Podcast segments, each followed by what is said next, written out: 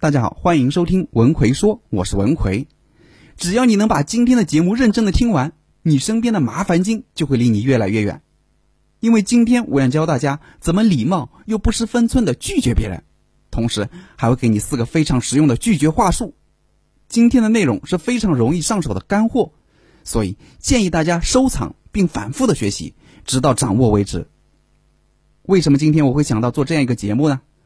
之前我的一个学员经常跟我抱怨说，他的领导经常在半夜给他安排工作，比如修改 PPT、工作项目的一些修改内容等等。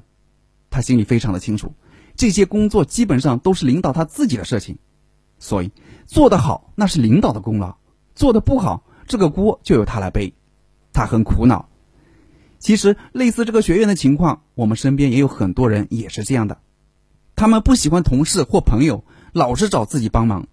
但是呢，又害怕对方讨厌自己，影响到自己的人际关系，所以只能勉强的答应，基本上就是委屈自己成全别人。说话是一门艺术，如何妥当的拒绝别人，又不让别人因此而记恨你，也是需要适当的方法技巧的。首先，我们来看看这类人的共同特征，他们通常脾气很不错，朋友不多，但希望得到别人的认可，从而获得一种自我认同。如果你也有这种讨好型人格的特征，送你六个字，一定要刻在心里：生米恩，斗米仇。你不懂拒绝，就是在牺牲自己，培养敌人。你越是不懂拒绝，别人就越容易对你产生依赖心理。有时候呢，也未必是对方性格有多么的差，只是他一找你帮忙，你就会答应。慢慢的，他就会把这件事情当成理所当然了。所以很多时候，别人对你不重视的根本原因。在你自己身上，比如你已经帮了对方两个小忙了，他又来找你了，这时候你就要警惕了。为了能让你的付出更有价值，他的第三个忙无论多么简单，你也一定要拒绝，这样他才会更加尊重你的付出。这也是我经常跟学员讲的“三二一法则”，三个忙帮两个，拒绝一个。好，我们接下来讲具体四个拒绝的小技巧。技巧一：模糊式拒绝。比如别人向你借任何你并不想借给对方的东西，首先你不要自己道德绑架自己，不是说你非得要用这个东西的时候才能拒绝，只要你心里不乐意，你完全可以拒绝，这是你自己的权利。我们要记住，帮你是情分，不帮是本分。比如对方跟你说：“你那个单反能不能借我用一下？我今天要去给朋友拍几张照片呢。”怎么拒绝他呢？很简单，你只需要告诉他。哦，那个单反啊，这两天我刚好自己要用哎。一般有点教养的人就已经知道了，这是拒绝的意思。至于自己到底是不是真的要用，还是纯粹的不想借，就让他自己去猜呗。如果对方恬不知耻的继续问，那你什么时候要用啊？我马上就要出门，你现在就要用吗？如果他这样问的话，潜台词的意思就是啊，单反虽然是你的，但老子现在想用。你就必须得满足我的一切要求。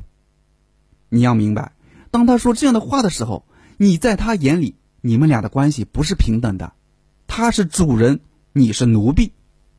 所以，此时的你要立刻摆出疑惑的表情，盯着他，给对方几秒尴尬的时间。如果对方见好就收，哦，那没事，我去问问那个谁。那基本上说明对方大概率只是一时着急而已，多追问了两句。但如果对方还是一副理所当然的样子，对不起，那这个人基本上就是一个厚颜无耻之人。你直接在心里把他拉黑就行了。你可以直接对他说：“对，没错，我要用，我马上就要用，我最近一直要用。”千万不要怕得罪这种人，这种朋友也没有必要在意的，因为人家本来就没有把你当朋友看。技巧二：共情并转移话题。你要先直接表达出拒绝。然后对对方的遭遇表示同情并理解，同时快速的把话题转移掉。比如对方说：“领导明天让我交工作报告，你能不能帮我看一下呀？”你就可以这样说：“啊，我现在正在赶稿子呢。天哪，你们领导这么变态吗？还给你们这么大的压力啊？”然后一般情况下，对方就会开始吐槽自己的工作了，在不知不觉中就把话题给转移掉了。技巧三：拖时间。你先一口答应下对方的需求，大概估算一下对方需要完成这个任务的时间，或者对方已经明确告诉你今天他就要这个文件，那么你就往后推，拖到一个对方基本上赶不上的时间。你可以这样回答：“我可以做啊，不过我现在正在赶稿子呢，最快也要到后天才能把文件给你。”那对方呢也体会到了你友善的态度，但此时他也已经明白你是帮不了他的忙的。技巧四，表明你的难处。并提出解决方案。你可以跟对方讲讲自己目前的具体情况，实在是没办法帮对方解决，并给对方提出一定的建议。比如，朋友找你帮忙做 PPT，你可以跟他说：“哎呀，最近实在是太忙了，你看领导给我布置了什么什么样的工作？这样吧，我有几个做 PPT 的素材网站特别好，我一会儿发你手机上，你可以看看，应该对你有帮助。”当你这么跟对方说时，对方还能说什么呢？好了，这是今天给大家分享的四个拒绝别人的小技巧，你可以任意组合。如果对方因为你拒绝了他而记恨你，很简单，这样的朋友马上绝交，留着干什么呢？因为人家根本就没有把你当朋友看，你对他而言就是一个小奴隶，他是主人，他的要求你必须得满足。这种人留着过年吗？如果你身边也有这种无法拒绝别人的朋友，总是在牺牲自己成全别人。结果还被别人看不起，那你一定要把这个节目转发给他，也让他学一学，我相信他一定会感谢你的。经常有学员问我，张老师如何才能让自己说的话让别人喜欢呢？自己在说话时一不小心就会在无意间惹别人生气，怎样才能成为一个高情商的说话者呢？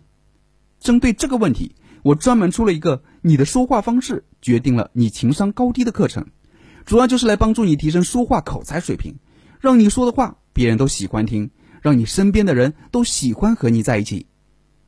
想学习这个课程的朋友，可以微信搜索我的公众号“文奎说”，然后在公众号里回复“情商”就可以了。我在微信公众号“文奎说”等着你。